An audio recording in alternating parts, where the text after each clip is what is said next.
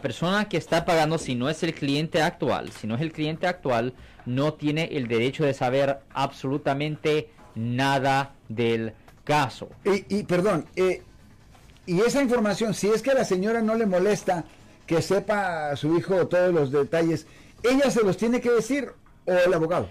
El abo- ella se lo puede decir a él o el abogado se lo puede decir al hijo si ella le da al abogado autorización Ajá. Para dar esa información. Y a ti no te molesta either way. A mí no me molesta, yo, yo prefiero dar la información. Yo hasta le he dicho a, a clientes, hey, yo creo que fu- fuera buena idea, buena idea, ellos están decirle, pagando. a, decirle a tu papá, ah, pero si ellos eh, bien ¿qué fuerte dicen, no, yo no quiero que mi papá sepa que violé a fulano de tal, pues... ah, eventualmente van a saber.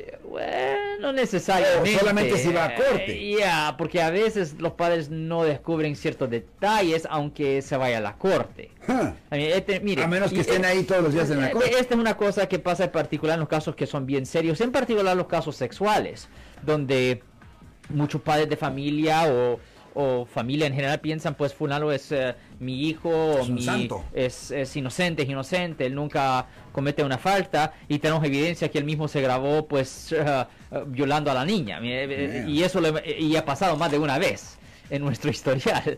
Pasa. Y pues no le podemos decir eso a la familia si él no quiere que ellos sepan, aunque ellos están pagando. El cliente es el que estamos representando, no necesariamente la persona que está pagando. Si les gustó este video, suscríbanse a este canal, aprieten el botón para suscribirse y si quieren notificación de otros videos en el futuro, toquen la campana para obtener notificaciones.